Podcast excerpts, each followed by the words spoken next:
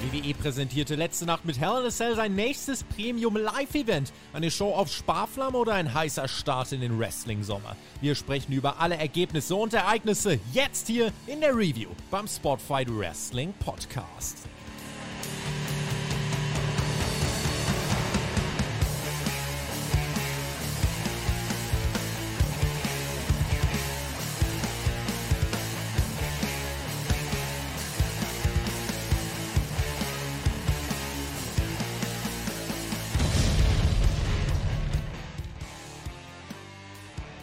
Cell ist durch, haben sie gesagt. Keiner will mehr Hell in a Cell. Wir haben alle Geschichten erzählt. Hell in a Cell, das ist durch. Es gibt nur noch Fuck-Finishes. Immer das Gleiche. Viermal letztes Jahr und nein, will man nicht. Und dann macht die WWE ein Hell in a Cell Match, das ich zumindest in der Form noch nie so erlebt habe. Ich bin, also, bin, ich bin noch sprachlos. Wir werden gleich drüber reden. Herr Witter, wir haben Hell in a Cell 2022. Das erste seit 2012 das erste Hell in a Cell Event, das nur eine einzige Hell in a Cell Stipulation dabei hatte. Und die hatte es tatsächlich in sich. Hallo Herr Flöter, stehst du auch noch unter Schock nach dem, was wir da gesehen haben? Ja, unter einem positiven Schock, das möchte ich sagen an dieser Stelle. Ähm, wir werden gleich darüber sprechen, warum und wieso und weshalb. Und ich bin vor allen Dingen auch positiv. Positiv deswegen, weil man das, was viele erwartet haben, nicht gemacht hat. Und da werden wir auch drüber sprechen müssen. Ähm, und ich glaube, das hat er schon gut getan. Wir werden über ein Event sprechen, glaube ich, äh, den wir gesehen haben, ne? wo man vielleicht zwei, drei Matches hätte anders machen können, streichen können, von der Reihenfolge ändern können. Aber es ist komplett egal, weil wir hatten eine Klammer. Wir hatten einen krassen Opener, wir hatten einen richtig krassen Main Event. Und wir gehen raus aus der Veranstaltung und das nehme ich vorweg und dann sagen, yo, hat sich gelohnt zu gucken, mein Lieber denkwürdig, zumindest denkwürdig. Also es war nicht der beste Pay-per-View. Nein, es waren auch im Mittelteil gerade wenig Highlights, aber das Main Event, der Main Event, da werden wir noch lange drüber reden haben. Das war das Meisterwerk von Cody Rhodes. Ich nehme es vorweg. Herr Flitter, wir müssen aber erstmal aufs Tippspiel gucken. Du hast es tatsächlich geschafft, das auszuwerten, jetzt seitdem du der neue Tippmeister bist. Ich habe gesehen, wir haben äh, großartige Neuigkeit. Wir haben zehn Punkte, haben wir sechsmal. Sechs Leute haben alles richtig getippt. Glückwunsch. Ja, Glückwunsch. Und äh, deswegen brauchen wir jetzt natürlich einen Sieger. Erstmal, die zehn Leute sind der Jerry, ja, der Matthias, der Dex, der Dominik, der Meister Flo und natürlich der Marc. Die haben volle Punktzahl geholt. Und wie machen wir das, um jetzt den Spieltagssieger zu küren? Der darf uns ja eine Nachricht schicken oder den Team TJT oder wem auch immer, vielleicht auch ein Pair, ja. Du nennst mir jetzt einfach eine Zahl zwischen 1 und 6. Ich fange irgendwo zwischen den 6 an zu zählen und komme dann irgendwo raus und das ist unser Sieger. 2, 3, 3, 3, 4. 1, 2, 3, 4. Jerry. GG, Jerry, der Bitman. oh, einer aus dem Team OE, aus der Dado Connection. Glückwunsch, Jerry. Dir brauche ich keine Nachricht schreiben, du weißt genau, wie das läuft. Einfach sag irgendwas. Wir sagen das, was du möchtest. Was haben wir denn eigentlich? Ich habe acht Punkte, eigentlich gar nicht so schlecht. Du hast hm. sieben Punkte, ein bisschen schlechter. Ich habe sieben. Aber ah, ist ja, auch ein grundsolide, würde man sagen. Ne? Was haben denn die anderen? Tobi hat, Tobi hat neun. Tobi neun, hat neun. Ja. Und der Herr Petranowski hat auch neun. Ja, gut. Hat auch neun, ne? Reicht. Äh. Ich habe das auch gar nicht angesprochen, das Thema. Lass mal über Hell in a Cell reden. Ja, ich war ja gehypt. Ich habe ja gedacht, ich habe ja zweimal jede Woche mit dir Hell in a Cell, also die Hölle auf Erden. Deswegen war ich eigentlich ganz froh, dass das nur einmal im Jahr ist mit der WWE, dieser Pay-Per-View. Oh mein Gott. Es war eigentlich, es war auch eine Interims Hell in a Cell, denn wir haben vor dem Pay-Per-View die böse Nachricht gekriegt. Und wir waren geschockt. Cody Rhodes, vielleicht kann er nicht antreten. Cody Rhodes hat sich den Brustmuskel abgerissen, hieß es zuerst. Und dann hieß es hinterher nicht ganz abgerissen, Teilabriss, aber die Sehne ist abgerissen. Und wir wussten nicht, es ist ja immer Wrestling, man weiß ja nicht, ist das jetzt richtig, ist das fake, keine Ahnung. Während der Show sagt man uns auch ganz offen, es ist eine Verletzung. Die WWE twittert das auch. Äh, aber ganz bewusst, wir sagen uns, es war nicht Seth Rollins, ne, sondern es war im Training, irgendwie beim, äh, beim Gewichtheben oder so ist das passiert. Cody Rhodes auf alle Fälle angeschlagen. Und bis zuletzt wussten wir nicht, was da ist. Wird dieses Match stattfinden? Was passiert? Herr Flitter, das hat diesen Pay-Per-View auf alle Fälle sehr spannend gemacht bis zum Ende. Ähm, interessante Zeiten gerade, ne? Pay-Per-Views äh, generell im Mainstream Wrestling. Wir hatten das letzte Mal bei AW ein ähnliches ähm, Problem, beziehungsweise jetzt mit, mit, mit Punk nachträglich dann äh, vor Dynamite. Das ist bitter. Das ist bitter für die Szene, ja, und wir haben es auch bei Scorpio Sky, der anscheinend auch verletzt ist, auch er ist Champion äh, bei AW und ähm, jetzt ist Cody kein Champion, aber er sollte derjenige sein, der irgendwann mal Champion werden wird. Ähm, und er steht hier im Main Event, im großen Main Event, ähm, im Hell in a Cell Match. Und ein Hell in a Cell Match allein ist ja schon schwierig, ja. Also im Sinne von, das musst du erstmal wirken. Und wenn du dann, wenn du dann noch eine schwere Verletzung hast, ähm, ist das eine ganz andere Geschichte. Wir werden drüber sprechen, was rausgekommen ist. Ähm, wir können sagen, das Match hat stattgefunden. zu dem Zeitpunkt haben wir uns alle doch ein bisschen gefragt, ah, ist es vielleicht Work, ist es kein Work? Es ist über die Dirt Sheets reingebrochen, ja, und dann fühlte sich offensichtlich WWE dazu genötigt, was zu sagen. Und das war in der Show, das hat mich ein bisschen überrascht, ja, dass man in der Show direkt, also in der Kickoff-Show das erste Mal schon und dann später aber auch an den Kommentatoren ähm, anfängt und sagt, ja, es ist einfach da, die Verletzung ist da, es ist nicht Seth Rollins, es ist wirklich, es ist real, war, was auch immer. Jetzt kann man darüber diskutieren nachher, ist es so schlimm, wie man es darstellt, ist es vielleicht eine abgeschwächte Version und man es zur Story genutzt, wie auch immer. Ähm, es hat dazu geführt, dass wir einen ganz anderen Main-Event bekommen haben, dass wir einen ganz anderen Event wahrscheinlich bekommen haben, als wir vielleicht gedacht haben. Und ähm, das mhm. kann auch was Positives sein. Ja, da spielt ja dann vor allem noch rein, diese CM Punk-Verletzung. Da ist ja genau das gleiche bei, bei AEW und da haben wir uns gedacht, ist das jetzt ein Shoot? Überlegen die das, ist, äh, greifen die das auf? Und ich kann jetzt schon vorweg sagen, die Verletzung war echt nicht in der Form, wie die WWE uns das gesagt hat, aber es war eine echte Verletzung. Wir werden ganz zum Schluss darauf reingehen. Oh mein Gott, was ist da passiert? Was aber auch wunderbar ist, ich muss im Chat drauf eingehen. Superchat, könnt ja. ihr jederzeit machen. Hier sind schon fleißig Spenden. Der Rob Holly, den kenne ich auch.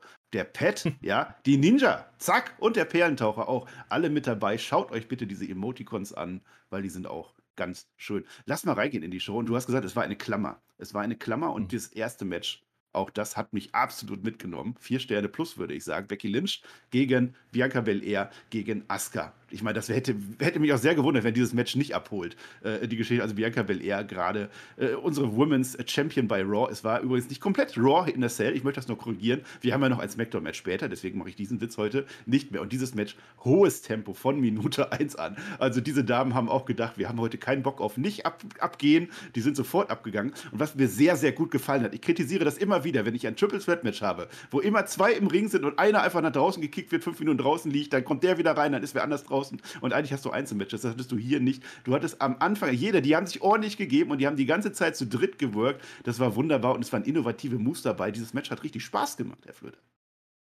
Ja, und es hat vor allen Dingen deswegen Spaß gemacht, weil da drei Menschen im Ring standen, drei Frauen im Ring standen, die wissen, was sie tun. Wir haben oft drüber gesprochen, ist vielleicht Bianca mit dem Gimmick nicht ganz so glücklich ne, dargestellt und was, warum hat man Asuka nicht gerepackaged? Das war in dem Match jetzt komplett erstmal egal, weil äh, das, was die im Ring gemacht haben, zusammen mit Becky, das war äh, absolut top-notch. Das ist Frauenwrestling, wie es sein sollte. Ja, und du siehst vor allen Dingen auch, dass, wie groß dieses Gefälle ist zum Rest der Division. Ja, ähm, vielleicht doch eine Bailey, die mitgehen kann, vielleicht eine Charlotte oder, ne, dann wird es aber schon eng. So, dann, da muss man einfach schauen, die waren jetzt alle nicht da. Du hast gerade gesagt, ein ganz wichtiger Fakt war, dass die zusammengewirkt haben. Das war eben nicht so wie isolieren jemanden, das hat man ein bisschen gemacht am Anfang und dann hinten raus waren es meistens die drei, die zugange waren. Und das hat dieses Match sehr, sehr gut getan. Und die sind ein wahnsinniges Tempo gegangen am Anfang. Das ist mir extremst aufgefallen. Wir haben gestern in ihr Haus geschaut, da war das äh, mit dem Six-Man-Tag am Anfang, da haben die das auch gemacht. Ja, aber das waren halt nochmal drei Leute mehr. Hier waren keine Pause drin. Es war ein Match, was nicht überraschend gut war, aber gut war oder sehr gut war, wie es dann umgesetzt wurde. Das hat mich komplett abgeholt. Ähm, alle drei an der Stelle, auch eine Bianca Belair, auch eine Asuka, haben mich komplett abgeholt an der Stelle. Übrigens Grüße gehen raus an deine Stubenfliege Rick, ja, und äh, Konsorten. Schön, dass die wieder da sind. es ist, wie es ist. Ja, ja. ja, aber gut, es, muss ich gleich husten, siehst du mal. Nee, aber das Ding ist, das Match, ähm, da waren viele Kombinationsgeschichten drin, ne? wo so Moves zusammenbringen und, und ähm, eine Buckelbomb, ne? die, die aus dem Nix kommt, weil man einfach ein cooles Setup macht. Ähm, das sind nicht die Standard-Moves gewesen, da hat man schon ordentlich rausgehauen. Also, äh, das hat sehr viel Spaß gemacht. Ähm, wir müssen noch drüber reden, ob der Sieg, ob die Siegerin die richtige ist. Das ist vielleicht nochmal ein Punkt. Aber das ist ein anderes Thema. Da kommen wir gleich drauf, wenn du sagst, was da so passiert ist, mein Lieber. Ja, ist sie, kann ich jetzt schon mal vorwegnehmen, zumindest in meinen Augen. Ich kann ein paar Moves erzählen, zum Beispiel KOD wird gestanden von Becky Lynch, da gibt es einen Handspring Moonsault auf beide drauf äh, von, von der Bianca Belair. Asuka macht einen Double Knee Facebuster, Grüße gehen raus an den Listemann, an beide nacheinander. Das Pinnen hilft dann aber nicht. Es waren tatsächlich viele Kneefalls dabei, wo ich fast gedacht hätte, eieiei, ein Doppel-Enkel-Lock, das, was die Ronda Rousey vergessen hat, das macht die Asuka auch an beide gleichzeitig. Wird auch fleißig gewirkt von Bianca Belair, das fand ich in Ordnung. Und dann gibt es einen Deadlift von der Bianca Belair aus dem Armbar heraus. Also nicht nur den, die die sonst immer macht, der schon beeindruckend ist, sondern von, von ganz und aus dem Armbar zieht sie sie nach oben. Das, was Cody Rhodes wahrscheinlich Monate nicht mehr tun wird, hat sie geschafft. Ein, ein super Manhandle-Slam, vielleicht den besten, den Becky Lynch jemals gemacht hat. Asuka fliegt rein und nach einer Viertelstunde ist das erste Mal, dass sie wirklich durchatmen. Also da ist so eine, da ist dann der Spot, wo alle am Boden liegen. This is awesome. Wunderbar. Und dann hast du, hast du da die, die Finisher-Phase. Becky Lynch ist draußen, ja. Allgemeines Rumgerolle. Wer pinnt hier wen? Wir hatten ja auch unsere Frage. Wie viele Einroller gibt es? Keinen gibt es in diesem Fall. Becky Lynch ist wieder draußen. Manhandle Slam. Dann und die Bianca staubt ab an der Stelle. Den Move, den die Becky Lynch gemacht hat, die ist dann ganz bedröppelt Bianca verteidigt und das fand ich absolut in Ordnung, weil was willst du denn jetzt Becky Lynch wieder? Becky Lynch ist gerade perfekt, weil sie diesen Gürtel nicht hat und für Asuka wird es ja gar nicht reinpassen. Also ich war absolut zufrieden mit diesem Match. Es war, Gott sei Dank, und das, äh, das braucht sie auch, es war eine, eine, eine Standout-Performance von Bianca. Mit, von der anderen beiden auch, verstehe mich nicht falsch, aber sie braucht solche Matches. Ähm, sie, muss, sie muss über solche Sachen overgehen. Und ähm, wenn man am Gimmick nichts ändern möchte, dann muss das genau so passieren. Interessant finde ich eben, dass jetzt die Rollen ein bisschen umgedreht waren. Sie gewinnt jetzt hier. Am Ende ist zwar sneaky, aber einfach nur clever, ja, weil sie halt abstaubt. Ähm, und das gehört genauso dazu. Ähm, interessant finde ich, dass man Asuka gepinnt hat. Ja, also man könnte jetzt darüber diskutieren, wo will man jetzt hin? Geht es jetzt doch wieder gegen Becky für Bianca oder macht man jetzt Becky gegen Asuka und daraus entsteht dann nochmal ein neuer Contender. Das, das sind so ein bisschen Fragezeichen. Ja? Ich halte die Entscheidung aber auch für richtig, jetzt den Titel nicht schon wieder wechseln zu lassen. Einfach deswegen, weil ähm, Bianca den Titel vor zwei Monaten gewonnen hat. Ja? Und es wäre zu früh. Ähm, jetzt schon zu sagen, das hat wieder nicht funktioniert. Ähm, sie hat mit Becky ein wahnsinnig gutes Match gezeigt bei, bei WrestleMania, äh, genauso wie sie es im Vorjahr mit Sascha gemacht hat. Da war danach eher so mau, ja, aber da war auch noch Thunderdome. Jetzt hat man andere Möglichkeiten. Ich hoffe, dass man jetzt ein bisschen was anpasst ähm, an ihren Gimmick und du hast gerade richtig gesagt, das, was Becky gerade macht, da passt eine Niederlage dazu, aber eine Niederlage, wo sie nicht gepinnt wurde. Ja, jetzt kann sie wieder hergehen und sagen, ja, ich hab doch gar nicht verloren, ja. Aber interessant ist, äh, die Comebackerin Asuka hatten wir höher eingeschätzt. Wir hatten gedacht, ah, Asuka könnte eine sein, die vielleicht den Titel gewinnt, könnte eine sein, die vielleicht alleine dagegen geht. Das war offensichtlich die Nummer drei in diesem Match, sonst hätte sie den Pin nicht kriegen müssen. Finde ich interessant.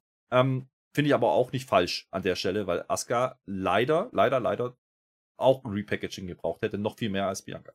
Das ist nochmal eine andere Story. Da reden wir bei Raw natürlich äh, in all der Ausführlichkeit drüber. Ich finde es aber nicht so, weil die Becky Lynch wenn sie jetzt das äh, abgestaubt hätte oder so, also erstmal, sie braucht diesen Gürtel auf keinen Fall. Sie hat aktuell ein wunderbares Gimmick, das braucht sie nicht. Aber sie kann jetzt sagen, ich hätte ja gewonnen, das ist gut.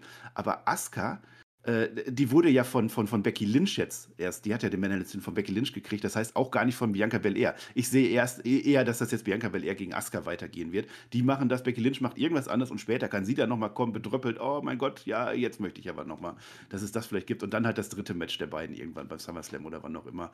Also, also für mhm. das, was es war und das das Spannende daran, du musst ja in so einem Abend immer, wenn du ein Hell in a Cell Match machst, was ganz klar alles überstrahlen wird, egal was passiert, du musst sehen, dass du das nicht selber überstrahlst. Im Opener kannst du das vielleicht noch ein bisschen machen, aber die haben nichts, nichts, wirklich gar nichts vom Main Event weggenommen und haben trotzdem komplett überzeugt in meinen Augen. Weil sie nicht durch Gimmicks überzeugt haben, durch, sondern durch Inring-Vermögen. Und ähm, wie gesagt, durch die Pace, die sie gegangen sind, ähm, wie gesagt, du hast gesagt, eine Viertelstunde oder so, da war das erste Mal eine kleine Slowdown-Phase, wo alle mal lagen, ja. Die hatten sich aber reglich verdient und die, dann, hat, dann habt ihr schon wieder die Finish-Phase eingeleitet, wo es dann weiterging. Ähm, man spricht ja aber drüber, ne? Ist das Match gut platziert? Ist es vielleicht sogar ein Main Event? Ja, das hätte auch ein Main Event sein können, aber für diese Show war es wichtig, weil es war einfach ein Dosenöffner. Du warst sofort drin, ähnlich wie gestern auch bei In Your House, einfach was Schnelles, was Cooles, ja. Aber das war nochmal ein paar Ligen drüber in meinen Augen. Ähm, und äh, das gönne ich den Frauen. Ich gönne es Bianca auch, dass sie jetzt nochmal so eine Performance zeigen durfte. Ich bin gespannt, was sie machen mit ihr. Ich bin gespannt, ob sie ein bisschen was am Gimmick ändern. Ne? Das ist nicht immer ah, Grinseface und ah, Girl. Nee, man kann mit ihr was machen. Und, und sie sah top aus. Sie ist gut rübergekommen, genauso wie alle anderen auch. Auch wenn Asuka einen Pin frisst. Keine sah hier schwach aus. Und das ist wichtig, weil diese drei Frauen sind, das habe ich gerade schon mal gesagt, die drei Frauen, die, die man gerade hat, die einfach top-notch sind. Danach ja. kommt lange nichts. Und die musst ja. du warm halten. Die, und die wird, es wird in irgendeiner Konstellation wird's mit den drei weitergehen müssen. Es sei denn, man kriegt dann wirklich irgendwann mal Bailey dazu, dass sie zurückkommt. Ähm, muss man mal gucken. Aber wir haben ja ein bisschen drüber geredet, ist dieser Pay-Per-View vielleicht zu klein für dieses Match? Dabei bleibe ich auch. Ich, ich glaube, ich glaube, ich glaube ja. Ich glaube, dieses Match, so wie es gewirkt hat, war eigentlich zu gut für Hell in a Cell für einen Opener. Ich glaube, das kann man bei SummerSlam nochmal machen. Ja, spätestens da. Bis dahin kann man die Story stricken und vielleicht andere Vorzeichen davor setzen, vielleicht wirklich was an den Gimmicks machen und dann hast du einen Payoff und dann machst du das nochmal und dann hast du vielleicht auch wieder eine Bianca, äh, die dann einen Titel droppen kann, aber nicht schlecht aussehen muss. Ähm, und der Run war gut. Also ich bin sehr gespannt, was in welche Richtung sie da gehen. Ähm, es zeigt aber, dass Romans Wrestling bei WWE trotzdem funktionieren kann. Und das ist ja. auffälligerweise wieder mal mit Bianca und wieder mal mit Becky gewesen. Genau, also es war Frauenwrestling, wie du es eigentlich nicht besser machen kannst. Ja, wunderbar, aber es passiert immer zwischen diesen Damen, zwischen Charlotte, zwischen Bailey. Es sind leider immer die gleichen, aber da kann die WWE ja dran arbeiten. Das wird sie auch tun. Wir arbeiten jetzt erstmal hier unseren Superchat ab. Der Simonis Unterstrich Unterstrich war dabei. Der Dominik hat gespendet. Dankeschön. Und der Perlentaucher noch einmal. Wunderbar. Ihr könnt auch was reinschreiben. Wir würden das dann noch vorlesen. Aber ihr macht ja wunderbar. Guck mal, das ist ein Einhorn oder so. Apropos Einhorn. Fingern müssen wir. Abfingern, Flöter. Machst du das bitte mit? Denn wer gesagt hat, Roman Reigns ist nicht bei diesem C-Pay-Per-View dabei, der hat eigentlich recht, aber eigentlich auch nicht, weil Roman Reigns war da zumindest in einem Einspieler, der kam jetzt an der Stelle. Aber ansonsten war er tatsächlich nicht da und dann war Omos. Omos ist ja groß, das wissen wir, und der steht bei MVP und die unterhalten sich so Backstage. Und der Cedric Alexander kommt wieder. Der will ja jetzt gerne dazugehören, aber MVP sagt klar, ist nicht, denn jetzt ist das äh, Handicap-Match. Bobby Lashley gegen alle beiden, gegen Omos, der groß ist, und gegen MVP. Und es ist eins von diesen Handicap-Matches mit Tech-Rules und mit Disqualifikation. Ja? Also die sind nicht gleichzeitig im Ring. Und der MVP, der hat irgendwie, der hat gar nicht so viel Angst eigentlich, aber eigentlich kämpft immer Omos. Also Omos kämpft immer, bam, bam, bam, haut den Lashley und der MVP kommt dann rein zum Pinnen. Das klappt dann aber nicht. Es geht durch die Barrikade durch, weil in jedem Pay-Per-View muss einer durch die Barrikade durchgehen. Und äh, der, der Lashley, der wacht dann irgendwann auf. Also es ist eine ganz klare Story, wird zuerst verperzt und irgendwann wacht er auf und zwar mit einem Spear gegen MVP, das hat er verdient. Und dann kommt der Cedric Alexander. Er musste kommen. Man hat es geteased und wir haben halt gedacht, für wen greift er ein? Für keinen. Das war eigentlich, das war einfach so eine, so eine falsche Fährte, der kam einfach rein, wurde sofort von dem Omos wieder rausgeworfen und war nicht mehr gesehen. Und dann gibt's aber, das hat aber ausgereicht als Ablenkung. Es gibt ein Spear an Omos und dann den Hurtlock an MVP. Endlich. Der tappt dann aus und leider der Bobby Lashley lässt dann sofort ab an der Stelle. Das war für mich ein bisschen, für mich ein bisschen zu wenig Payoff. Also das Match hat es das gebraucht. Es war eher so Raw-mäßig. Es war jetzt eins zu viel wahrscheinlich in der Fehde. Diesen Payoff am Ende gegen MVP, den hat es gebraucht und den fand ich ein bisschen kurz. Da hätte Lashley noch irgendwas machen müssen am Ende.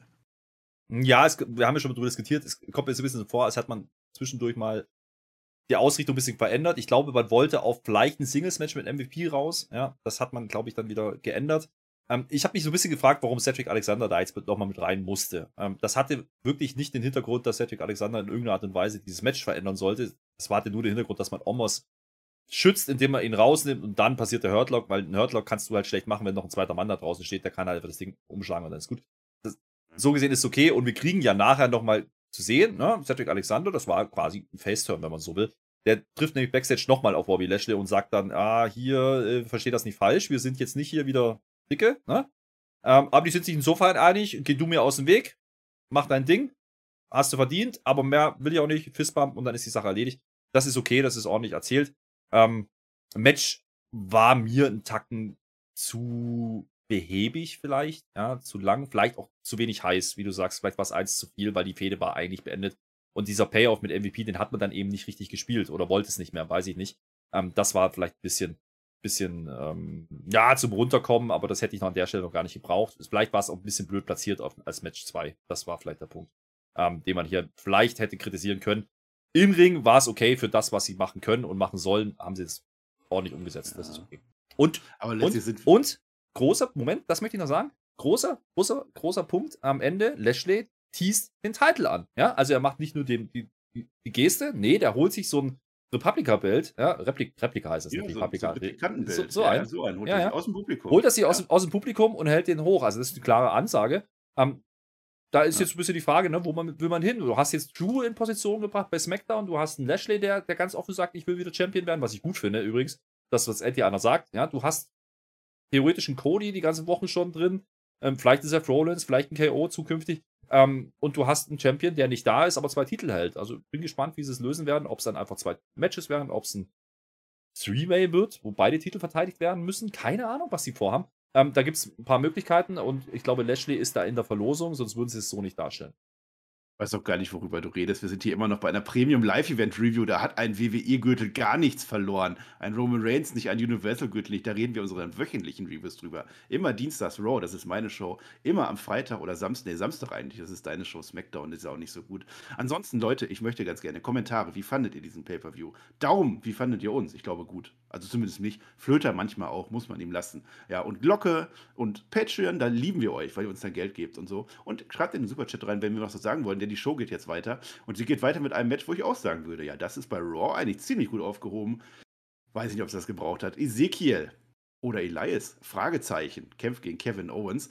Ich glaube, der wollte sich, der Kevin Owens wollte sich noch DNA holen. Ich habe aber die Storyline nicht mehr ganz im Kopf. Ich weiß auch nicht mehr genau, worum es in diesem Match ging.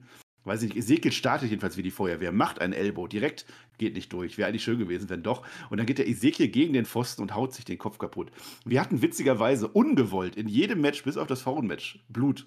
Das wollte, äh, und es war immer aus Versehen. Es war nicht einmal irgendwie, dass die Blut zeigen wollten oder so. Es ist einfach dumm gelaufen. Da war es der Ezekiel. Jetzt wäre es ja witzig, wenn der Kevin Owens sich eine Blutprobe da einfach genommen hätte. Oder wenn er die irgendwie auf ein Shirt oder so hat und dann bei Raw kommt. Guck mal hier, so, jetzt teste ich das doch mal. Keine Ahnung. Und Kevin Owens, der zählt sich die Knochen aus dem Leib. Also wer, wer unser NXT-Review gehört hat oder generell NXT gesehen hat, in Your House, der Cameron Grimes, was der da rumgehüpft ist und rumgesellt hat, das macht der Kevin Owens in dem Match auch. Hört euch das ansonsten noch an auf allen Plattformen außer YouTube, habe ich das auch noch gesagt. Ein Stunner klappt dann nicht. Pop-Up Powerbomb, da darf der Ezekiel sogar auskicken, das ist in Ordnung. Cannonball geht's Booms und den Stunner und Kevin Owens pinnt, geht raus und sagt sogar noch, dass er der Best in the World ist. Ich weiß nicht, gegen wen das gezielt war. Keine Ahnung, offenbar ist es jetzt doch Elias. Das habe ich nicht verstanden, da war kein Payoff. Also guter Raw Main Event war es, würde ich sagen. Pay-Per-View brauchte ich nicht und ich weiß nicht genau, was ich aus dem Match rausziehen soll. Ähm, vorweg, ich habe gerade gesagt, man hätte vielleicht die Matchreihenfolge tauschen sollen. Ich glaube, Ezekiel hätte man vielleicht als Match 2 bringen sollen für die Stimmung. Ja, das wäre, glaube ich, besser gewesen. Äh, KO, du hast es gesagt, äh, der, der ist einfach geil in dem, was er gerade tut. Ähm, nicht nur jetzt, aber jetzt gerade wieder besonders. Ja, wir hatten ein paar Monate oder eine Zeit, wo er nicht so, mh, hm, wo er ein bisschen mau war. Aber ähm, was der hier tut, ist zum einen, er bringt Ezekiel over. Ja? Ähm, das ist gut. Ja, der hat eine Midcard-Fehde, um jetzt wieder Richtung Main Event zu gehen durch den Sieg. Gar, gar, keine Frage. Andersrum hast du eine Comedy-Segmente gehabt und dieses Match war absolut ernst gewirkt. Und das war gut gewirkt. Da kannst du nichts sagen. Das, wie gesagt, das Match war in Ordnung. Ähm, es war nicht das ganz große Highlight, musste es aber auch nicht sein an der Stelle. Und es war ein klarer Sieg für Kevin Owens. Hatte ich so nicht erwartet. Also, wir hatten zwischenzeitlich, als das Match lief, so ein bisschen drüber diskutiert. Naja, ist es vielleicht eine unglückliche Ansetzung, weil eigentlich müssen beide irgendwie gewinnen. Ja? Ezekiel muss eigentlich gewinnen, wenn du ihn weiter pushen möchtest. Und KO musst du eigentlich gewinnen lassen, weil der hat bei Mania nicht gewonnen. Und der muss jetzt eigentlich dann irgendwie Richtung Titel gehen. Der hat ja auch immer seine, seine Dusty-Shirts angehabt und so. Da glauben ja viele, dass das jetzt auch Richtung Cody gehen kann. Ähm, muss man mal gucken. Er war der, der hotteste Heel nach Mania. Ist er in meinen Augen immer noch. Einer zumindest. Ja, bei Raw auf jeden Fall. Und dementsprechend ähm, glaube ich, dass jetzt wieder die Zeit gekommen ist, ihn weiter zu pushen. Ähm, das Einzige, wie du sagst, was mir gefehlt hat, war dieser Payoff. Kann man jetzt noch machen oder die Fehde geht weiter. Ähm, ich kann mir vorstellen, dass beide, beide Wrestler die Fehde weiterführen. Nicht zu einem Singles-Match bei Money in the Bank, sondern im Money in the Bank-Match. Und da ist dann ein KO wieder sehr gut aufgehoben, weil der nimmt diese Bumps halt einfach, also das ist selbstverständlich und das ist das Geile an KO. Der Typ sieht 0 auf 15 aus, ja, für einen Wrestler. Der catcht im T-Shirt, ja. Ähm, der, der, der, das hat das sein ganzes Leben lang schon, aber der macht Bumps und der nimmt die Aktion, wo man sich denkt, warum? Ja, warum? Weil es geil ist. So, weil Kevin Owens geil ist. Und Ezekiel hat er damit auch noch auf die Landkarte gebracht, der übrigens auch mir sehr, sehr gut gefällt seit seinem Repackaging. Ähm, beziehungsweise der kleine Bruder, Entschuldigung. Ähm, das ist in Ordnung. Das Einzige, man hat die Story vergessen. Okay, mal gucken, was sind dann. Ja, ich meine, Kevin Owens Glückwunsch. Er freut sich, dass er gewonnen hat, aber eigentlich wollte er doch rausfinden, ob das Elias ist. Also es ging doch jetzt nicht darum, ob das Elias oder Siegel, aber es ist egal. Mittelteil von Hell in a Cell. Ich kann nicht meckern, es war nicht schlecht, auf keinen Fall. Es war absolut grundsolide, würde man in einer anderen Review sagen. Äh, aber es hat ein bisschen, es hat Fahrt rausgenommen aus dem Pay-Per-View. Was richtig Fahrt rausgenommen hat, das nächste Match leider, liegt auch an uns, weil wir die Storyline komplett gar nicht verstanden haben von The Judgment Day. Nicht nur Judgment Day, Edge, Devin Priest und Rhea Ripley. Die bekommen es jetzt mit ihren drei Kontrahenten und Kontrahentinnen zu tun die bunt zusammengewürfelt wurden. Finn Balor, AJ Styles und Liv Morgan. Die haben keinen Namen, die haben keine Ringgear, nichts. Also haben sie schon, aber nicht die gleiche. Ja, Mixed Tag Team Bums in irgendeiner Form. Und es ist diese, diese Art wieder, die man in der WWE so macht, meinetwegen, PG, Frauen kämpfen nicht gegen Männer. Immer wenn eine Frau im Ring ist und sich austeckt, mussten auf der anderen Seite auch die Männer rein. Das nimmt natürlich sehr viel Fahrt raus. Ansonsten auch hier, dieses Match ist absolut in Ordnung. Kann man sich bei Raw angucken, kann man vor allem in der Show, in einer Hausshow, sich angucken und genießen. Wunderbar, das sind Leute, die können catchen. Ja, wir haben den Moment, wo alle Guten kloppen, kloppen, kloppen und dann alle Guten rausspringen. Super, AJ Styles verletzt sich dabei leider auch am Kopf, blutet auch, wird hinterher rausgenommen, von einem Arzt behandelt. Keine Ahnung, was da los war. Wahrscheinlich Platzwunde, ich ahne es nur. Aber wir sind halt im Mittelteil von Hell in a Cell. Rhea Ripley stellt sich dann am Ende vor den Coup de Gras von Finn Balor. Der geht dadurch dann nicht durch. Edge spielt den Finn Balor weg. Judgment der gewinnt, wie es in der Situation auch sein sollte, dass das Stable dann gewinnt. Aber nichts Großartiges. Also ich hätte mir zumindest einen Moment erhofft, wo dann irgendwie Edge Liv morgen spielt oder irgendwas. Kein neues Member, gar nichts. Einfach weitermachen. Hier ist Judgment Day und keine Ahnung, was die von mir wollen. Ja, das ist, das, das ist der Punkt. Ähm, mir ist nach wie vor nicht klar, wie gesagt, über Promos werden sie es nicht mehr erklären und warum die Gruppierung überhaupt da ist, werden sie nicht erklären. Aber dann erklärt mir doch wenigstens, was, was die als Ziel haben. Ähm, erst war es AJ, jetzt hatten sie das Ziel, ah, wir gewinnen mal das Match, okay, und dann machen die das clean, obwohl sie eigentlich ähm, absolute Heels sein sollen. Das habe ich, das verstehe ich nicht und was ich noch weniger verstehe ist, wem das was gebracht haben soll. Du hast Edge gedowngradet, er kann jetzt neues Talent overputten, aber ich sehe den Damian Priest, der da weiterhin blass bleibt und ich sehe der Rhea Ripley, die die gleiche Fehde weiterführt gegen Liv, die vorher schon da war ähm, und da auch kein Payoff passiert. Also man, wir haben ein bisschen drüber gesprochen, ob vielleicht wieder Ripley darüber Richtung Titel gehen könnte oder Titelchance nochmal, ähm, dass das dann wenigstens eine Art Belohnung ist für dieses Stable. Das habe ich heute nicht gesehen. Das Match war da, das war random, das war ein Six-Man-Tag, wie man es halt machen kann, aber kein Storytelling. Also kein Storytelling im Sinne, so geht's weiter. Das Einzige, was man vielleicht noch leicht reininterpretieren könnte, ist, da liegt am Ende ein Finn Balor, auf den wird runter äh, hinabgeschaut und da wird nochmal, ja, join us, so die Nummer. Aber das habe ich auch nicht so verstanden, wie das jetzt große Tragweite hätte. Ähm, muss man jetzt mal gucken. Wie gesagt, kann sein, dass AJ, dass da vielleicht ein anderes Ende geplant war. Bei AJ bin ich mir nicht sicher. Der ist äh, behandelt worden, definitiv draußen. Ähm, man hat ihn aber auch rausgenommen, relativ schnell, vielleicht war es geplant. Ich kann mir aber vorstellen, dass auch geplant war, dass der Endspot nicht mit Finn Bella passiert, sondern mit AJ. Ähm, weil dann hättest du dieses Aufeinandertreffen AJ und Rhea Ripley kurz gehabt. Ja? Ähm, was man ja kurz mal geteased hat. Ähm, vielleicht wäre das dann der kleine Payoff gewesen für diese Story, den du meintest. Ansonsten solide gewirktes Match, gar keine Frage. Ähm, zwei, drei kleinere Sachen von Liv wieder mal, ähm, die einfach ein Topi sehr, sehr kurz springt, da, wo Rhea einfach zugreifen muss und das Gott sei Dank auch tut. Kann richtig böse ausgehen, hat man aber gut gerettet. Ähm, das gehört genauso zum Wrestling dazu.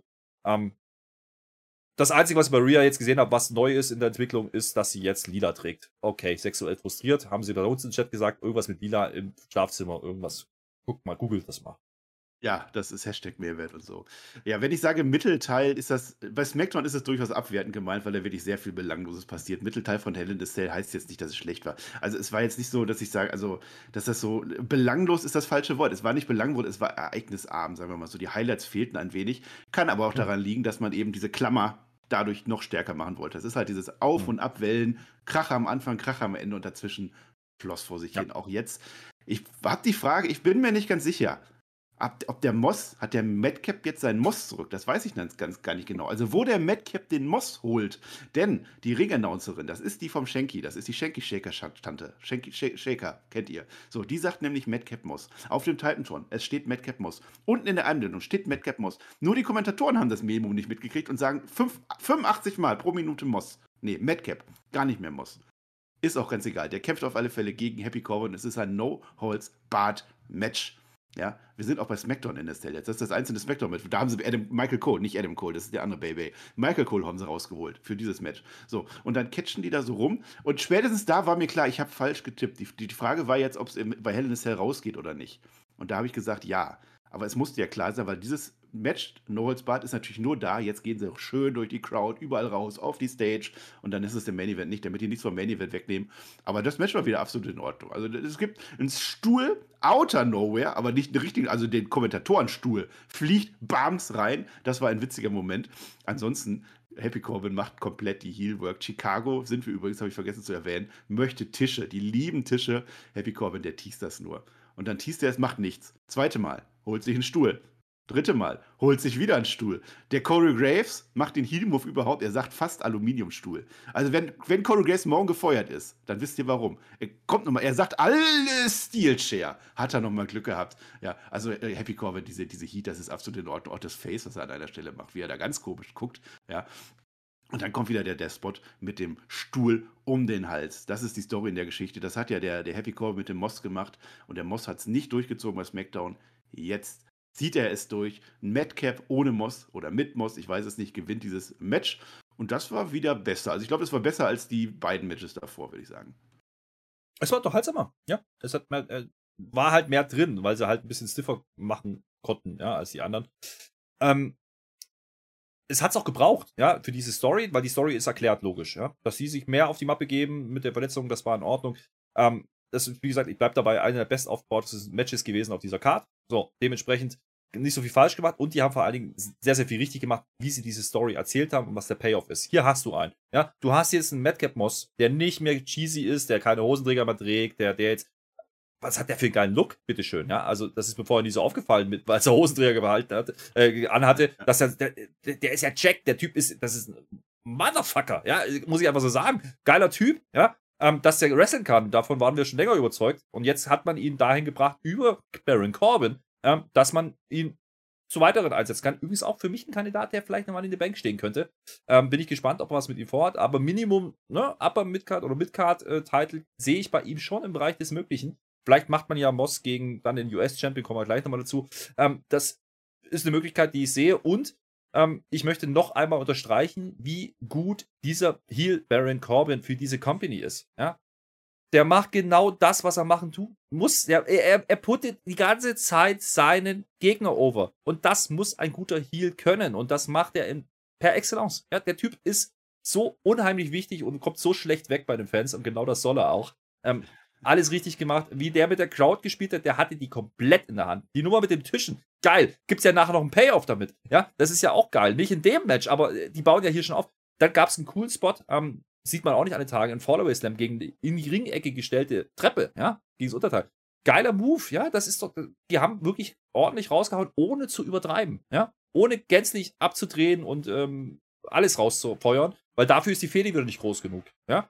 Und äh, das war für ein Midcard-Match gerade in diesem, du sagst Mittelteil, war das für mich ähm, das beste Match. Das hat mich wirklich äh, unterhalten, das habe ich Spaß dran gehabt. Ich sehe Madcap Moss inzwischen sehr gerne. Ich bin gespannt, was man vorhat mit ihm. Und äh, Baron Corbin hat man am Ende dann quasi rausgebuckt. Ja, den kannst du jetzt ja so äh, kannst ja auch wieder bringen. Der hat jetzt genau diese Nackengeschichte, weil der hat dann die Treppe auf den Stuhl gekriegt. Geschichte umgedreht, Payoff da. Und den kannst du jetzt erstmal rausnehmen und dann kommt er wieder und ist hoffentlich nicht mehr happy, sondern ist wieder dann ein anderer Corbin. Ja, und mal gucken, was man dann vorhat mit ihm. Und dann hast du quasi mit dieser Fehde zwei Personen, ähm, gerepackaged, umgedreht, wie auch immer man das ausdrücken will. Äh, und du hast ein ordentliches Match gehabt bei dem Pay-Per-View, was in dieser Midcard definitiv Platz hatte, eher noch wie das Six-Person-Match. Ja, ja. Bin ich auch absolut zufrieden. Also das war in Ordnung. Auch das nächste Match absolut in Ordnung. Der US-Title hat wieder einen prominenten Spot auf der Card. Das vorletztes Match. Der Theory verteidigt gegen Hometown Hero Mustafa Ali. Der Announcer, ich glaube Mike Rome war es, sagt vorher auch Chicagos Own Mustafa Ali. Also es wird tatsächlich so geteased und der kommt dann auch in so ein Chicago-Shirt raus und so. Er hat auch die Sterne. Die Sterne sind übrigens Chicago-Sterne, keine CM Punk-Sterne, wer das nochmal wissen möchte.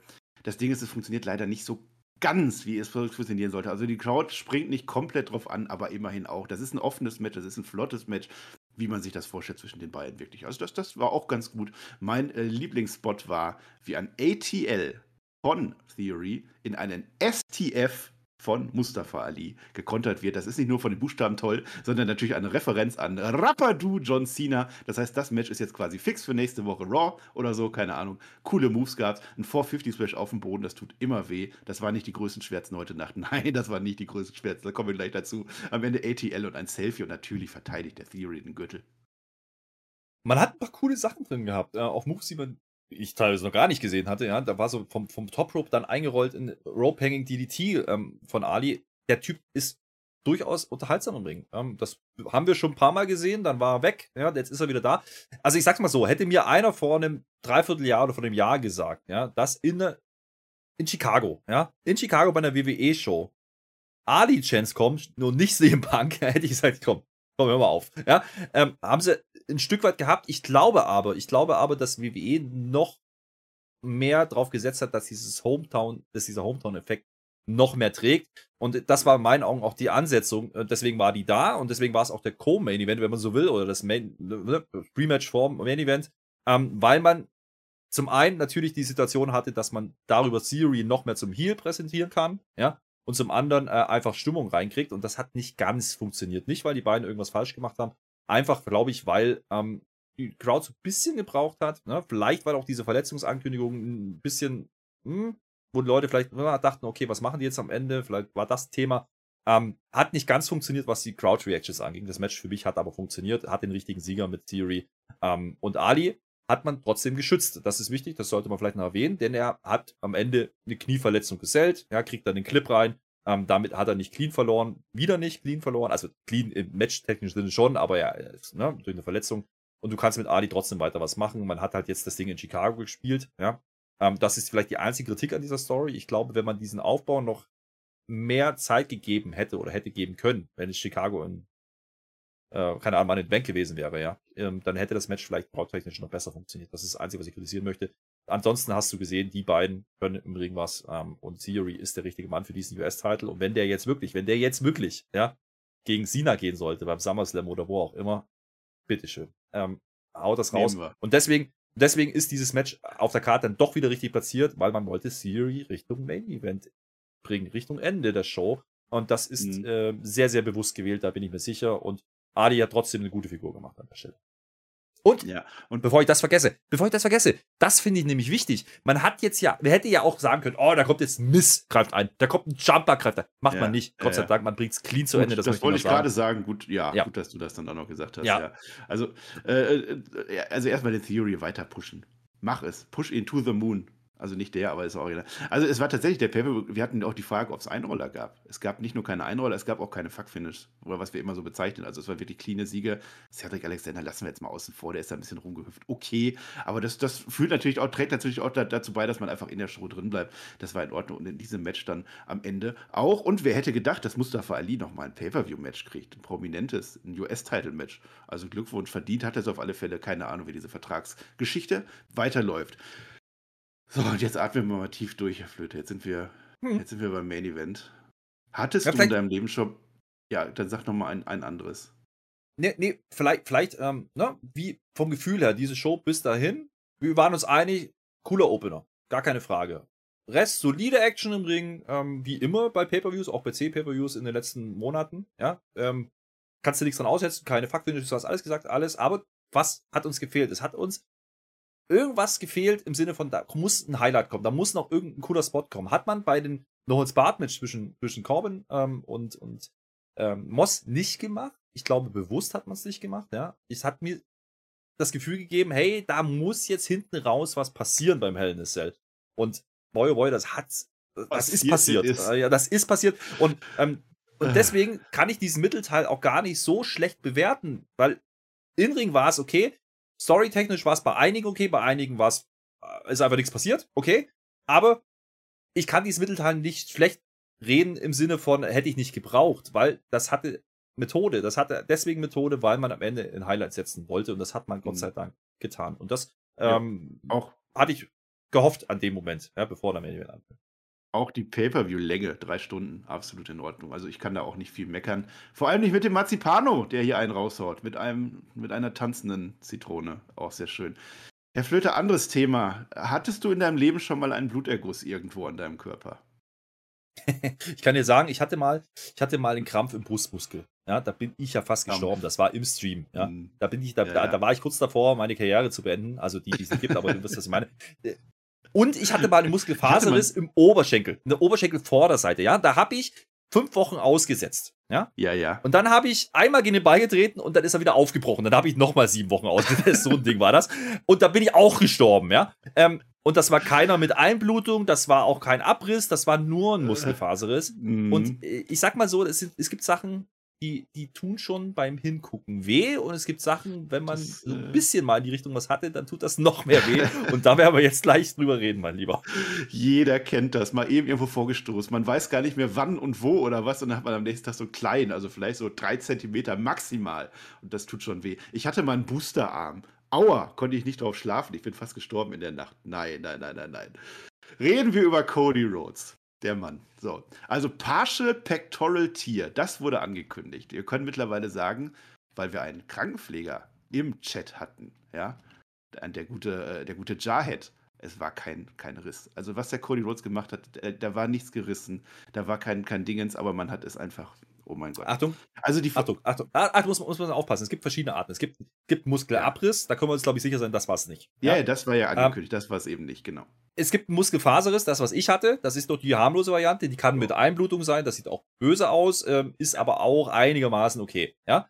Und es gibt natürlich noch einen Muskelriss, ja, äh, wo der Muskel einfach durch ist. Dann bist du raus monatelang. Das hatte Triple H ja, beispielsweise mal. Der war, glaube ich, acht, neun Monate dann weg. Ähm, ich glaube, genau. wir können ausschließen, dass es das ist an der Stelle. Wir erinnern uns an das Foto von Triple H, das war nach dem Saudi-Arabien-Pay, nach dem unsäglichen, ich möchte nicht mehr dran denken, aber ich musste dran denken, Match, wo er sich, also das war dieses Kane und, und so, wo die Maske, ist egal, da, alles, alles schwarz auf der Brust. Das war ein ganzer Riss. Hier wird jetzt vermutet, ich weiß es nicht, wir sind natürlich jetzt direkt am Pay-Per-View, dass es ein großer Muskelfaserriss mit Einblutung ist. Das hat jetzt unser Krankenpfleger in der Ferndiagnose gesagt spielt auch keine Rolle. Entweder ist es großartiges, mega großartiges Selling und er hat es nicht wirklich. Oder es ist einfach das Meisterwerk von Cody Rhodes. Denn Cody Rhodes kommt raus und wir fragen ja, uns, warte, warte, dieses Match. Warte ganz kurz. Man muss, muss ja auch sagen, wir haben eigentlich die ganze Show drüber und das ist das Geile gewesen. Ja? Also nicht ja. geil, wenn er verletzt ist, das ist nicht geil, versteht mich nicht falsch, aber es hat einen extra Touch gegeben für diese Veranstaltung, weil wir die ganze Zeit drüber diskutiert haben, könnte auch ein Work sein, ja, vielleicht will man einfach Babyface-Reaktion triggern, könnte natürlich eine echte Verletzung sein, vielleicht machen sie was ganz anderes, vielleicht bringen sie Lashley irgendwie mit rein, ja, oder wir machen den Lashley eine Nummer wie bei äh, man nimmt ihn einfach raus und jemand anders macht das Match. Wäre alles im Bereich des Möglichen gewesen, ja. Wir wussten es einfach schlichtweg nicht. Und ähm, das hat diese, diese Veranstaltung ein Stück weit getragen. Du wusstest immer, hey, da hinten raus kommt noch was und ich habe keine Ahnung, was die jetzt gleich machen werden. Ja, das es hätte auch jederzeit sein können, dass Cody Rhodes rauskommt, wird Beatdown oder so und dann kommt einfach ja. Bobby Lashley oder wie auch immer gegen Seth Rollins. Hätte genau. jederzeit sein können. Wer aber als erstes rauskommt, Seth Rollins. Seth Rollins ist ein Heel, ich weiß nicht, ob du das weißt. Er kommt in Polka Dots raus. Dusty Rhodes for Life. Er ist komplett schwarz-gelb. Ich liebe schwarz-gelb. Aber diese die Enthüllung, Reaktion, die dieses Match gebraucht hat, die Enthüllung. Er hat vorher seinen Mantel an und dann macht er einmal ah. den Exhibitionisten. Und, und alles so, ja, und, und, und, und, wir sagen das erste Mal schon in, die, in diesem Moment, was ist denn das für ein fucking geiler Typ, bitteschön.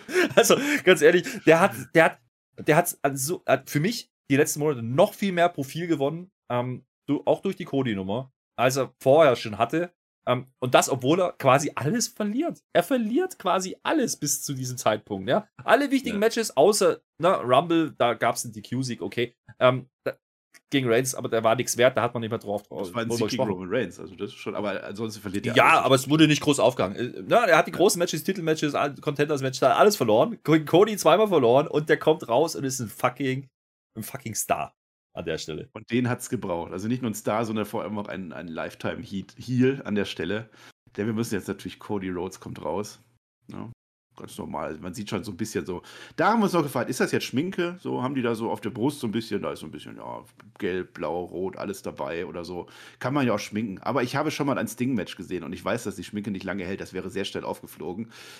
Cody Rhodes geht in den Regen, macht seinen Anzug auf und es ist einfach komplett ganze Arm, ganze Brust, alles in verschiedenen Blau- und Rottönen. Und es tut einfach beim Zusehen weh. Es, ist, einfach, es, es ist, mir so egal, ob da was gerissen ist oder was auch immer. Das Ding tut weh. Das Ding tut weh, wenn ja. du da nur drauf guckst. Und ich weiß, dass zu der Safety, die, es ist nicht Cody Rhodes Entscheidung, ob er dieses Match wirkt. Es muss ein Arzt entscheiden in der WWE. Da bin ich mir 100% sicher. Ein Arzt wird gesagt haben, du darfst wrestlen, es wird dir Schweine wehtun, du kriegst alle Spritzen, die du haben willst. Aber wenn du dieses Match machen möchtest und ein Cody Rhodes möchte dieses Match machen, geh raus und du wirst safe dieses Ding auch zu Ende bringen. Das möchte ich sagen. Äh, eine Ibo 600 und Abfahrt. Ähm, aber du hast gerade gesagt, das, das tat schon beim Himsee weh. Das tat schon weh, wo, er einfach nur seinen Mantel auszieht. Denkst du schon, ah, bitte, mach das doch nicht. Und das ging das ganze Match so. Du hast die ganze Zeit eigentlich nur drauf gewartet, was, was macht er, was macht er nicht. Ja? Und. Macht alles. Wie gesagt, mal abgesehen davon, ob, ob das eine echte Verletzung ist, wie schwer die ist oder nicht, es war einfach fantastisch gewirkt. Weil er diesen Arm ganz, ganz selten mal irgendwie einsetzt, aber er nimmt relativ früh schon die ersten Aktionen auf diese Seite. Und ich dachte mir so, Cody Cutter, direkt, der oh! haut erstmal Cody Cutter raus. Das, das hat so wehgetan beim Zusehen. ähm, ohne dass ich das schon mal gehabt habe. Wie gesagt, ich hatte schon mal einen Krampf in der Brust. Ich würde das fast vergleichen wollen. Nicht von der Schwere, aber so, ich habe gelitten, ich habe wirklich mitgelitten. Und das ist, na, das ist dann auch manchmal ne, Geschichten, die das Leben schreibt. Also ich glaube, wir können sagen, er hat irgendwas und das wird wehtun, ja. Und wenn man es jetzt überspitzt und das zu Story-Elementen nutzt, auch geil, ja. Aber es hat einfach so dieses Match ja. und diese Vorzeichen verändert, dass ich einfach an dem Moment schon dachte, yo, jetzt will ich es aber auch sehen, wie sie das, wie sie das nach Hause bringen und wie sie es vor allen Dingen so, so bringen, dass am Ende alle sagen, yo, geil. So. Das und, war jetzt äh, anderes, anderes Level war das. Das war Wrestling, das also ganz, ganz selten mal erleben. Ja. Also erstmal, äh, wie du sagst, wenn es nur ein riesiger Bluterguss ist, was immer das ist, ich weiß nicht mehr genau, was das ist, aber ich weiß, dass es wehtut, dann ist mir egal, was da in dem Muskel drin ist. Cody Rhodes ist durch die Hölle gegangen und so sollte dieses Match sein. Ich habe Hell in a Cell so erlebt wie noch nie zuvor. Oh mein Gott, und die Work ist halt auch perfekt. Dafür sind dann auch die richtigen da drin. Ja, du hast die Healy die ganze Zeit, du hast Cody Rhodes. Was macht der jetzt? Und jedes Mal, allein wenn er den Arm hochhebt, weißt du, es tut einfach weh. Wir kriegen eine Werkzeugkiste. Es wird der Kendo-Stick genommen. Ich weiß nicht, warum es immer Kendo-Stick sein soll. Meinetwegen. Ich habe kurzzeitig gedacht, die teasen jetzt, weil guck dir das nochmal an. Das sieht so aus wie das Roman Reigns Tattoo. Das ist samoanisch, was der Cody Rhodes da hat. Der hat oben hier alles und dann den Arm so runter. Im Prinzip war Roman Reigns jetzt schon bestätigt. Das ist aber auch nur meine blöde Idee.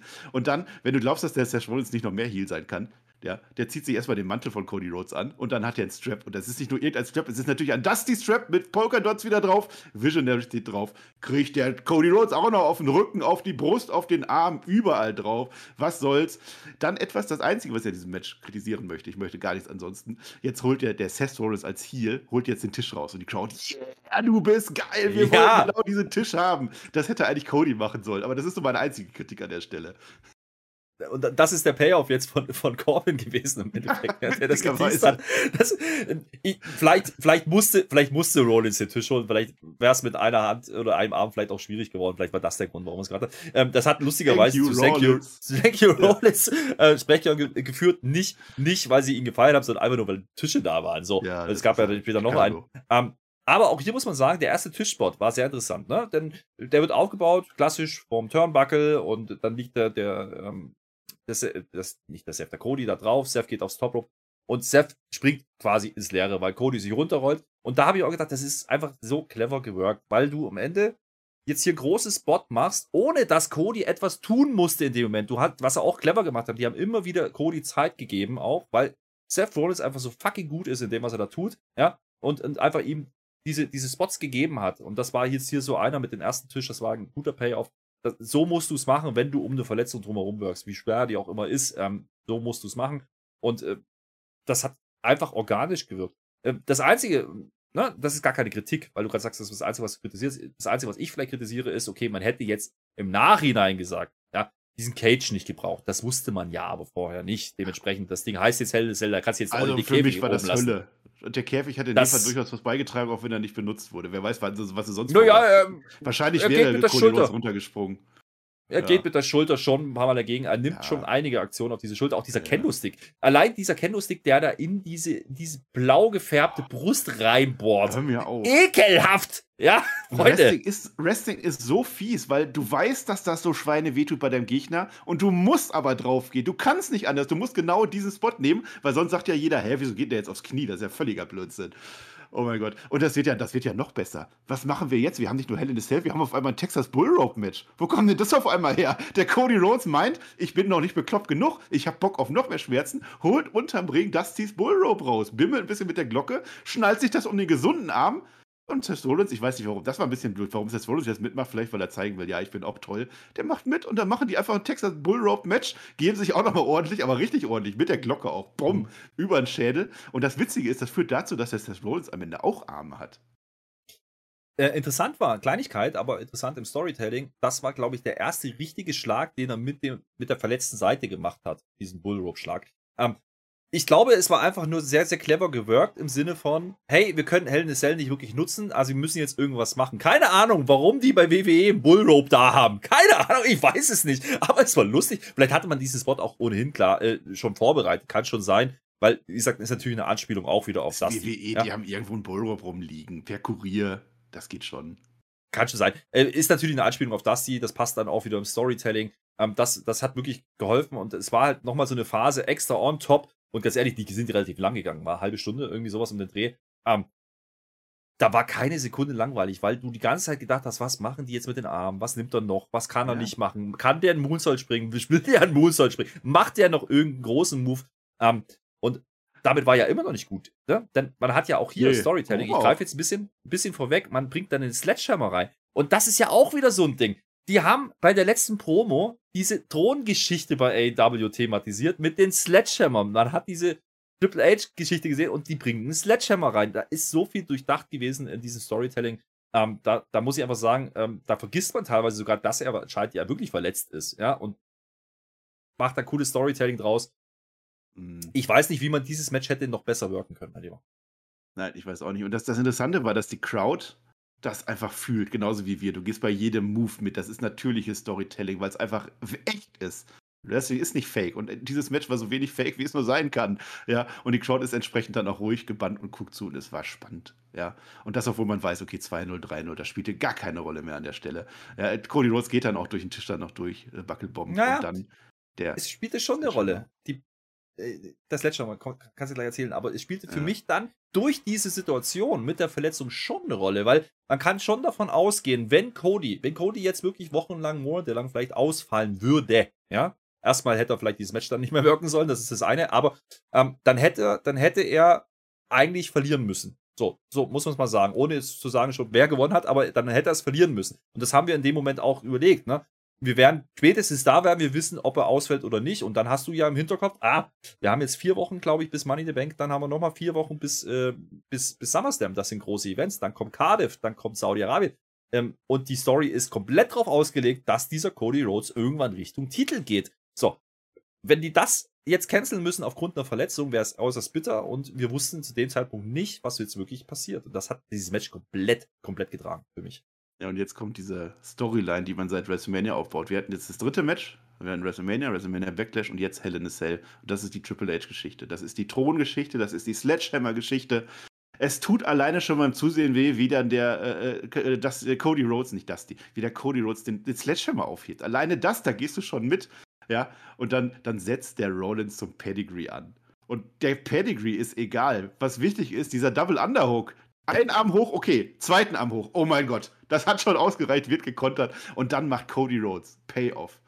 Zweimal hat er geteased. Zweimal hat er geteased, beim dritten Mal hat er den Pedigree gemacht an Seth Rollins. Ja, und dann geht's in den Sledgehammer rein. Es gibt Curbstop, alles Stop noch daneben, krasses Finish am Ende.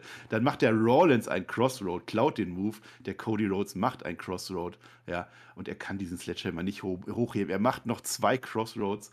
Und dann endlich als finaler Akt dieses großen Meisterwerks von Cody Rhodes, der Sledgehammer einmal noch rein. Und das Ding ist durch. Cody Rhodes gewinnt. Und wir gehen raus mit einem Cody Rhodes, der nach oben guckt, der alle Faces im Gesicht hat. Ich weiß nicht, ich glaube, also da war Freude dabei, da war Stolz dabei, da war Glück dabei, da war aber auch irgendwie Verzweiflung dabei. Was habe ich gerade getan? Das war was anderes, dieses Match. Das war was anderes, das war das Opus mhm. Magnum von Cody Rhodes. Ja, und wir haben jetzt viel über die Verletzung geredet und wie man drumherum gewirkt hat, wie gut man das gelöst hat. Und dennoch, selbst wenn diese Verletzung nicht stattgefunden hätte und man hat genau das erzählen wollen, was man am Ende gemacht hat, vielleicht in einer anderen Form, ja, mag sein, aber diese Geschichte, dieser Payoff mit dem Pedigree, diese Geschichte mit den Crossroads, ähm, dann bringst du einen Sledgehammer mit rein wieder am Ende, der erst nicht geht, dann geht er doch, weil er halt komplett sagt, jetzt ist auch schon scheißegal. Ähm, das hat diese, diese, diese Matchserie jetzt dann wirklich abgeschlossen und mit dem richtigen Sieger abgeschlossen.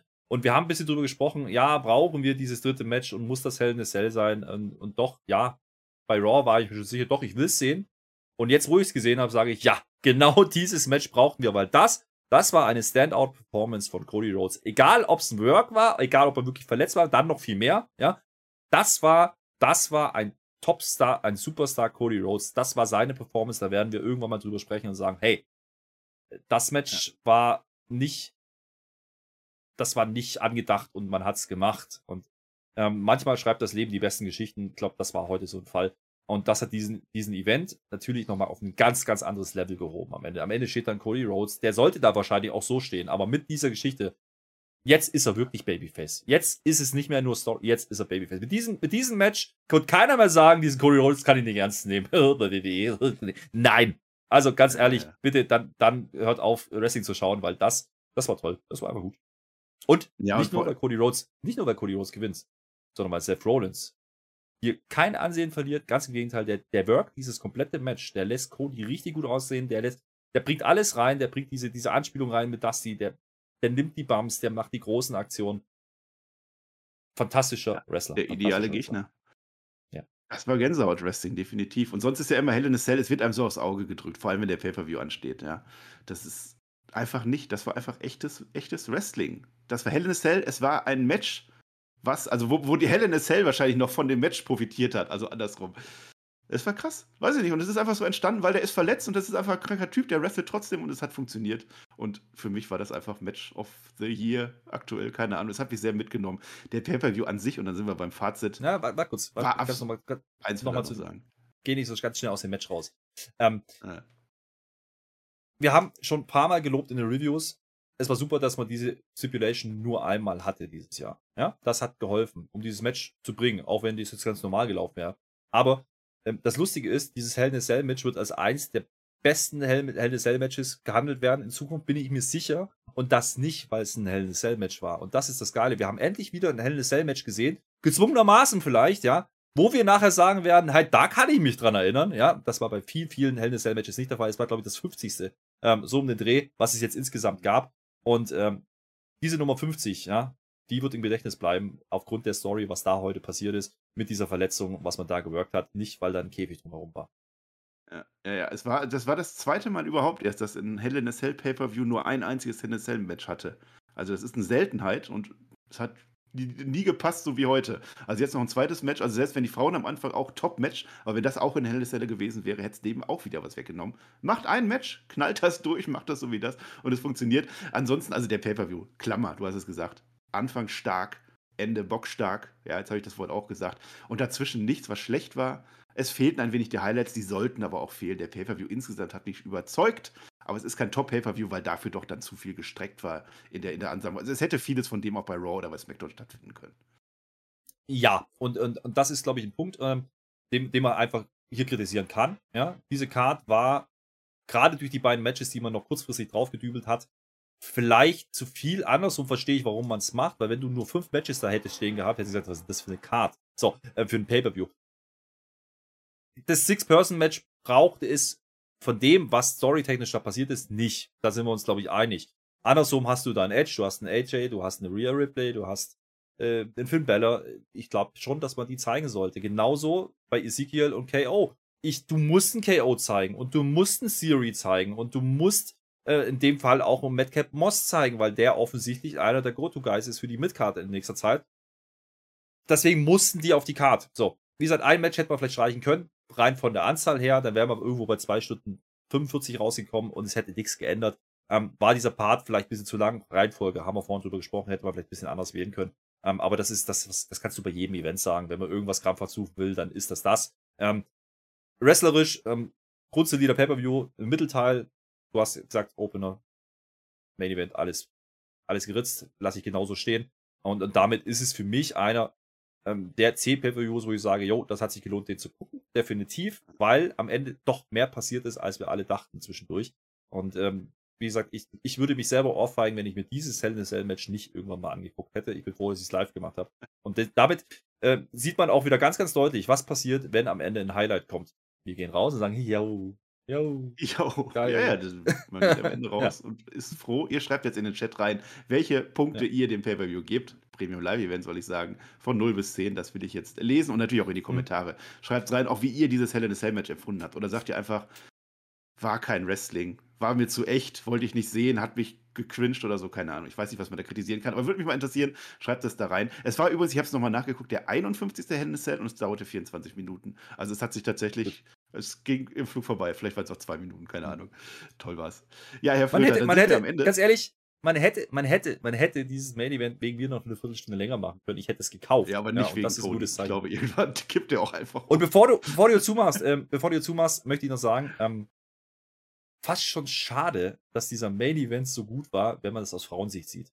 Ja, weil über den Opener wird jetzt keiner mehr sprechen. Zumindest nicht so, wie man über den Main Event sprechen wird. Das ist ein bisschen ja. schade, weil das war ein sehr, sehr guter Opener und sehr, sehr gutes Frauen-Triple-Threat-Match. Das möchte ich nochmal ja. rausheben, weil ich auch derjenige bin, der sehr oft die Frauen kritisiert. An der Stelle werde ich das nicht tun. Das war ein super Match.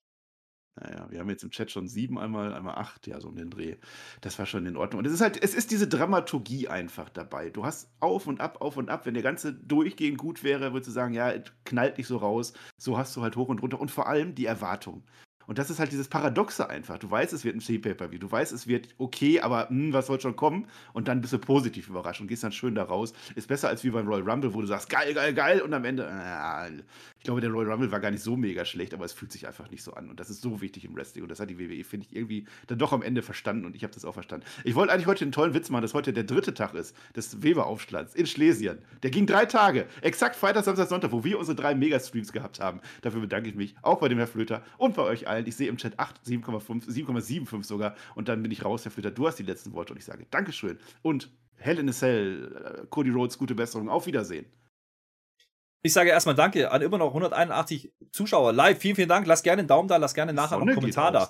Ähm, die Sonne geht auf und das ist für mich ein Zeichen. Ja, wir haben die Nacht von Freitag auf Montag überstanden, meine lieben Freunde. Wer Bock hat, schaltet, schaltet heute Abend gerne noch ein auf twitch.tv slash mit OE. Da machen wir nochmal einen Aufwischstream, sprechen nochmal über alles. Vielleicht wissen wir da ein bisschen mehr über die Umstände, was da mit, mit äh, Cody heute wirklich passiert ist. Ähm, sehr, sehr spannendes Thema. Ich glaube, wir haben ähm, mehr bekommen, als wir erwarten konnten. Und äh, es war eben nicht nur, es lebt von der Stipulation. Und das ist ein gutes Zeichen für so ein Paper wie Hell in a Cell. Und damit gehe ich raus. Sehr zufrieden. gehe jetzt aber auch schlafen, weil die Sonne nervt mich. Ich habe keinen Bock auf Sonne, ich will es dunkel haben. Und damit vielen, vielen Dank, dass ihr dabei wart. Tschö mit OE. Wir hören uns bei Raw wieder.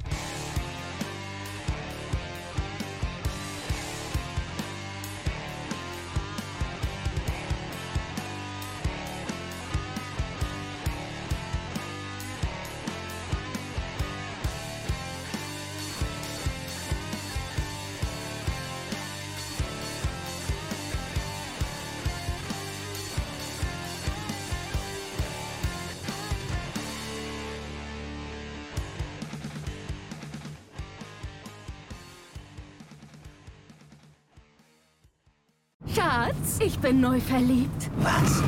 Da drüben. Das ist er. Aber das ist ein Auto. Ja, eben. Mit ihm habe ich alles richtig gemacht. Wunschauto einfach kaufen, verkaufen oder leasen. Bei Autoscout24. Alles richtig gemacht.